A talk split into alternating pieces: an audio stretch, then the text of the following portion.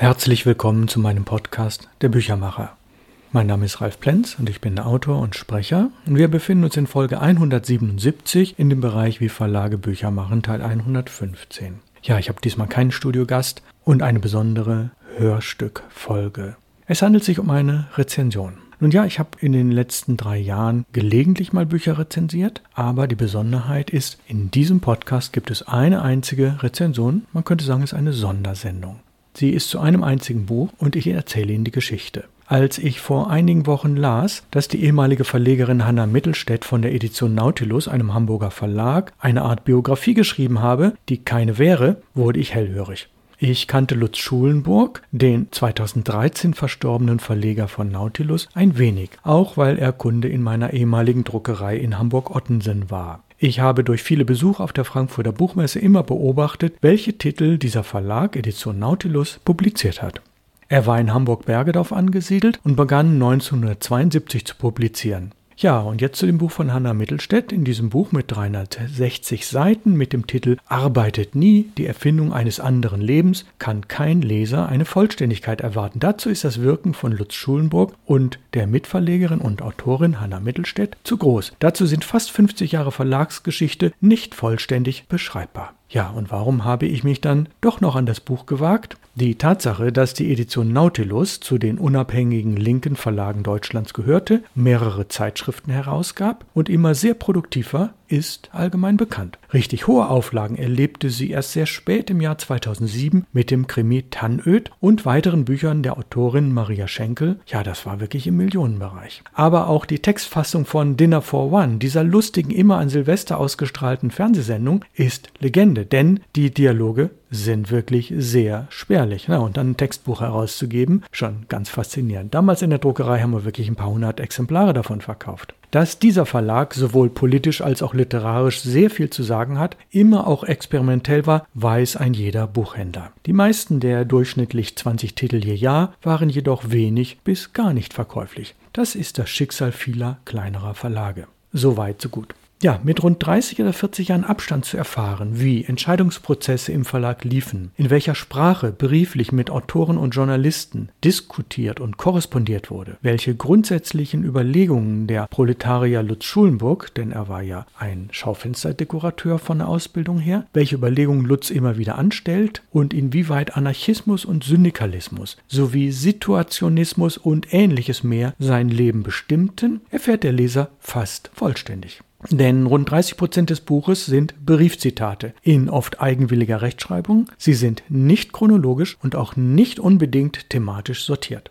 Was dem Leser durchaus eine Freude machen kann, ist die Gegenwart, in der Hanna Mittelstädt ihr Leben nach dem Ausscheiden aus dem Verlag 2016, also drei Jahre nach dem Tod von Lutz, beschreibt. Viele Reisen, auch in entlegene Gebiete dieser Welt, sowie viele Lesereisen mit ihren bisherigen Autoren machen das Ganze sehr unterhaltsam und auch spannend. Dennoch ist dieses häufige Hin- und Herspringen zwischen Vergangenheit, Büchern, Autoren und der Gegenwart bereichernd, wenn auch nicht immer sofort verständlich. Es tauchen im Buch viele Autorennamen auf, die auch jemand kennt, der sich nicht besonders gut im linken Spektrum auskennt. Dazu gehören nicht nur die erwähnte Krimi-Autorin von Tannöd, sondern auch Daniel Gräber, und das eben erwähnte Dinner for One, das war 1985. Oder ja, Frank Witzel, der dem Verlag sehr viele Jahre verbunden war, dessen Opus Magnum von Lutz und Hanna abgelehnt, später in einem anderen Verlag erschien und den Deutschen Buchpreis gewann und natürlich eine sehr hohe Auflage bekam, ein ganz dickes Buch, Die Erfindung der Roten Armee-Fraktion durch einen manisch-depressiven Teenager im Sommer 1969. Ja, damals 2015 wurde humorvoll, anekdotenhaft von Frank Witzel erzählt, dass sich der Protagonist selbst beschuldigt, Brian Jones von den Rolling Stones in dessen Swimmingpool ermordet zu haben. Ich habe diesen 800-Seiten-Roman damals mit viel Freude verschlungen. Ich will nicht allzu sehr in die Tiefe gehen, denn das möchte ich Ihnen, meinen Hörern, gerne selbst überlassen.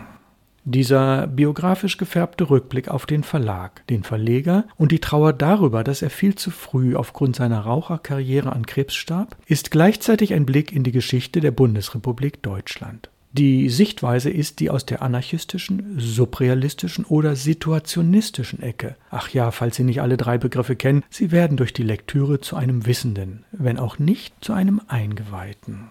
Viele Begegnungen mit Autoren, Buchhändlern, Vertretern und Personen des öffentlichen Lebens werden beschrieben. Darunter auch einige, die ich persönlich kennenlernen konnte, wie beispielsweise Robert Jarowaj, der 1968 ein Mitschüler von Hanna Mittelstädt war, später wegen Kaufhausbrandstiftung, ja ja, Berlin im Vorfeld der RAF, im Gefängnis gesessen hat und der in Hamburg Altona seinen kleinen Verlag Libertäre Assoziation viele Jahre lang betrieben hat. Daneben war Robert im Bezirksparlament für die linke Partei im Verkehrsausschuss tätig. Oder, ach ja, Torwald Proll, bekannter Hamburger Buchhändler, der die Buchhandlung Nautilus in Ottensen betrieb. Namensgleicher ja, aber kein gemeinsames Projekt von Lutz und Torwald Proll. Eine weitere Erfolgsgeschichte des Verlages war 1997-98 ein erster Spiegelvorabdruck der Biografie der ehemaligen RAF-Terroristin Inge Fied, der auch später verfilmt wurde. Doch es sind nicht nur die bekannten Namen, die dieses etwas sprunghaft wirkende Buch lesenswert machen. Es ist das Lebensgefühl einer Gruppe besonderer Personen, die etwas abseits der Gesellschaft standen und politisch wirken wollten. Übrigens mit sehr vielen Querverbindungen zu Frankreich, das habe ich bisher noch nicht erwähnt, das überlasse ich Ihnen dann als Leser dass der Verlag häufig Geld leihen musste, um zu überleben, gelegentlich größere Erfolge vorweisen konnte und sich im Laufe der Jahre deutlich weiter professionalisierte, ja, das war fast zu erwarten. Und ja, dass er alle Gelder immer zurückzahlen konnte. Relativ spät im Buch, etwa ab Seite 226, erfährt der Leser das Geheimnis. Der Verlag hat immer eine sehr enge Verknüpfung mit seiner Zielgruppe gehabt, durch drei aufeinanderfolgende Zeitschriften, die teilweise über 30 Jahre lang, das ist die Aktion, so hieß die Zeitschrift, erschienen sind durch die Abonnenten, durch die Linken, die Buchhandlungen, in denen diese Zeitschriften auslagen und eine sehr enge Vernetzung zu Journalisten und zur Szene waren Mindestabnahmen der meisten Bücher na, dann doch noch gewährleistet, obwohl, so beschreibt Hanna Mittelstädt das, die Presse- und Vertriebsarbeit nach ihrer Aussage nicht sonderlich umfangreich waren. So gab der Verlag beispielsweise eine Gesamtedition von Franz Jung heraus, die eigentlich ein Geldgrab sein würde und erst sehr spät, wie auch mancher Kunstband, Fördergelder erhielt. Langfristig sicherte sie aber den Erfolg des Verlages, denn manche Autoren kamen nur zum Verlag, weil sie Teile von Franz Jung gelesen hatten, der nirgendwo anders publiziert wurde, der ja in den 60er Jahren starb. All das ausführlich hier zu rezensieren, dazu reicht dieser Podcast nicht aus. Ich möchte eine kleine Warnung aussprechen. Dieses Buch ist keine Verlagsgeschichte, sie ist keine Biografie, sie ist auch nicht nur eine Würdigung des Verlegers Lutz Schulenburg, sondern sie ist in großen Teilen für die bundesrepublikanische Nachkriegsgeschichte erhellend, teilweise unterhaltsam und für denjenigen bereichernd, der sich mit dem linken und alternativen Verlagsspektrum intensiv auseinandersetzen möchte. Denn jenseits des Mainstream passieren viele Dinge, die man als Intellektueller wahrnehmen sollte, auch wenn man politisch vielleicht anderer Meinung ist. Ja, ich habe noch was zur Optik. Es ist ein großformatiges Paperback mit 360 Seiten und das für 28 Euro anzubieten, ist ein attraktiver Preis. Zumal der Satzspiegel sehr ausgenutzt wurde, denn er hat nur sehr geringe äußere Seitenränder, denn alle kursiv gesetzten Briefe sind rund nur 8 mm vom äußeren Rand entfernt und fallen dadurch besonders auf. Ja, und ich habe bereits erwähnt, dass dieses Buch nicht linear geschrieben wurde, sondern viele Sprünge aufweist. Die besonderen Zeitsprünge oder inhaltlichen Sprünge neben den vielen sehr erhellenden Bildern und Scans von Buchtiteln, also Fotos und Grafiken, von Zeitschriftentiteln und vielen dokumentarischen Fotos und die Besonderheit sind die vielen dazwischen gestreuten Zitate in einer anderen Typografie. Diese Zitate sind oft kurz und beinhalten sehr viele bekannte Namen aus dem Nautilus-Umfeld, aber auch von anderen Personen, wie beispielsweise dem von mir sehr verehrten Philosophen Walter Benjamin. Sein Buch Einbahnstraße habe ich in meiner Buchreihe Perlen Literatur ja auch herausgegeben und es hat viele Leser gefunden. Solche Zitate haben nur in einem Teil der Fälle etwas mit dem vorangegangenen oder dem nachfolgenden Text zu tun. Sie lockern das Ganze sehr auf und geben weitere Denkanregungen. Das macht diese Zitate so wertvoll. Teilweise haben mich diese Zitate auch irritiert, weil es eben keinen Textbezug gab, aber in jedem Fall aufgrund ihrer Inhaltlichkeit dann doch sehr angesprochen. Ach ja, neben der Begeisterung, tatsächlich hat mir in diesem Buch etwas gefehlt. Das wäre ein Namensregister, was einzelne Textpassagen viel leichter auffindbar gemacht hätte. Ach, andererseits habe ich in diesem Buch etwa 150 Unterstreichungen vorgenommen, was ich eher selten tue, denn ein Buch, finde ich, sollte auch noch verliehen werden können und für andere lesbar sein, ohne dass man gelenkt wird. Also 150 Unterstreichungen, eigentlich eine Unsitte und dadurch kann ich vieles in Minutenschnelle wiederfinden. Sehr lobenswert ist im Anhang die Liste aller Buchtitel, die in den 45 Jahren des Wirkens von Hannah Mittelstädt sehr lesenswert ist.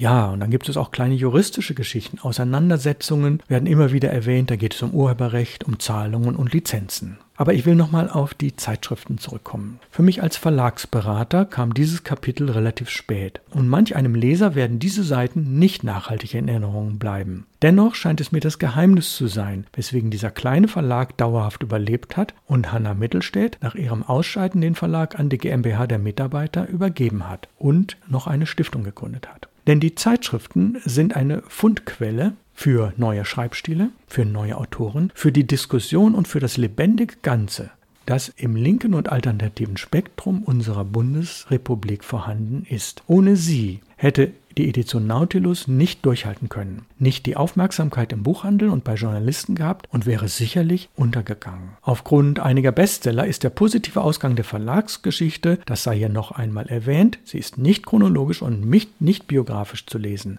Sie ist ein größtenteils unterhaltsames Sammelsurium von besonderen Personen, wobei es unabhängig davon zu sehen ist, ob diese später bekannt wurden oder wieder in der Versenkung verschwanden.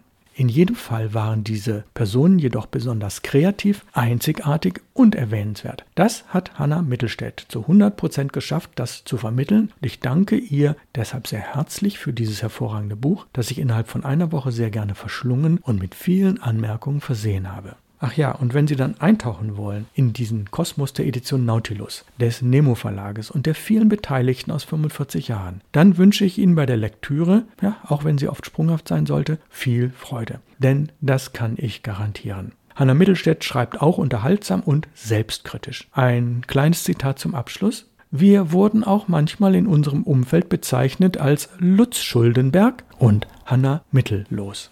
Das zeigt die humorvolle Darstellung, die Selbstkritik und anderes mehr. Ja, jetzt wenn Sie in die Buchhandlung gehen wollen oder vielleicht sogar online bestellen wollen, die ISBN 9783 960 54 3176. Autorin Hanna Mittelstädt mit EDT geschrieben. Der Titel lautet Arbeitet nie, Ausrufezeichen, die Erfindung eines anderen Lebens, Edition Nautilus 2023 für 28 Euro. Nächste Woche kommt dann der Podcast Nummer 178, wie Verlage Bücher machen. Das wird ein Interview mit einer Autorin sein. Und freuen Sie sich darauf. Empfehlen Sie dieses Buch von Hanna Mittelstädt gerne weiter. Und falls Sie sich geärgert haben sollten nach dem Lesen, schreiben Sie mir bitte. Nach Beendigung des Podcasts musste ich feststellen, dass ich zwei kleine Fehler gemacht habe, die ich nun korrigieren will. Der eine Autor heißt nicht Daniel Gräber, sondern David Gräber. Ja, und die zweite Verlagsgründung, die hieß Nemo Press. Ich bitte diese beiden kleinen Fehler zu entschuldigen. Aus Hamburg grüßt Sie ganz herzlich Ralf Plenz, Ihr Büchermacher. Auf Wiederhören. Kommen Sie gut durch die Woche.